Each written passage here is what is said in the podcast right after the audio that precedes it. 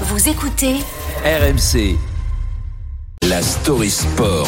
Alex Biggerstaff, on parle ce matin du grand absent de la fin de saison au PSG, c'est Neymar, toujours blessé à la Eh oui. cheville.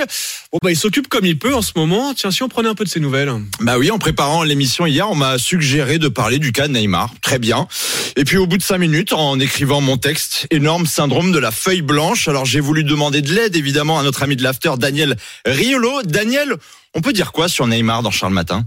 Qu'est-ce que t'aurais à raconter au fond? T'as rien à raconter. Sa vie, elle est vide. Il regarde des, et euh, à la limite, peut-être qu'il pourrait avoir de mieux à raconter si- s'il arrive à en parler, c'est peut-être le poker. Ok, merci Daniel. Évidemment, je poursuis mes petites recherches de la soirée. Je tape dans Google Neymar et là, je tombe sur ça.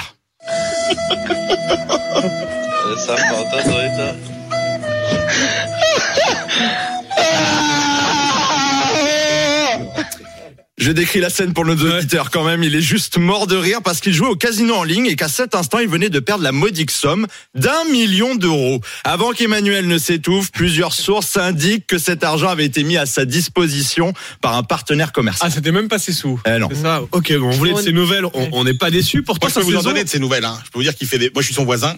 Ah Et il fait des, il fait des. Des Quoi, grosses à parties. 4h30, je peux vous dire que la musique à fond Ah. et tout. Euh, Il regarde par la il, passe Euh, quand même du bon temps. Ah, Bah, justement, je crois qu'Alex a, a- a enquêté là. Il était très performant à l'automne. Qu'est-ce qui se passe depuis? Oui, difficile à dire, mais depuis sa Coupe du Monde en demi-teinte, il a pris la première sortie sur l'autoroute du je m'en foutisme. En février, ses voisins, donc Emmanuel à Bougival, se plaignaient de ses orgies un peu trop bruyantes. Pas de quoi décourager le Ney, qui est allé jouer au poker, puis a fini sa soirée dans un fast-food avec ses potes le lendemain de la défaite du Paris Saint-Germain en huitième de finale allée de la Ligue des Champions contre le Bayern.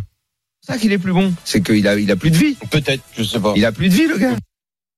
Bon, on n'est pas là non plus pour faire un procès à Neymar, on se calme, c'est juste que l'option maturité n'a peut-être jamais été cochée chez lui. Hum, On comprend qu'il ait besoin de s'amuser, mais c'est vrai que ça, que ça colle pas vraiment avec l'image du sportif de haut niveau. Pas du tout. Petit calcul tout simple. Neymar et Kylian Mbappé sont arrivés la même année au PSG en 2017. Neymar aura passé plus de 600 jours en convalescence, soit plus de 100 matchs manqués.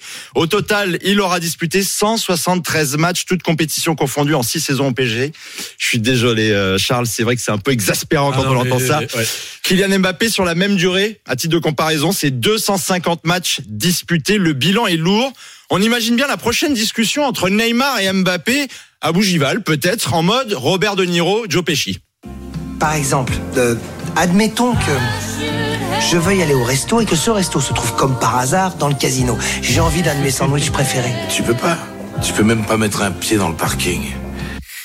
Après tout, il aura toujours le casino en ligne pour se remonter le moral, mais la fin de saison risque d'être très longue pour tout le monde. Ouais, resto, casino, voilà, c'est le résumé de la saison de Neymar.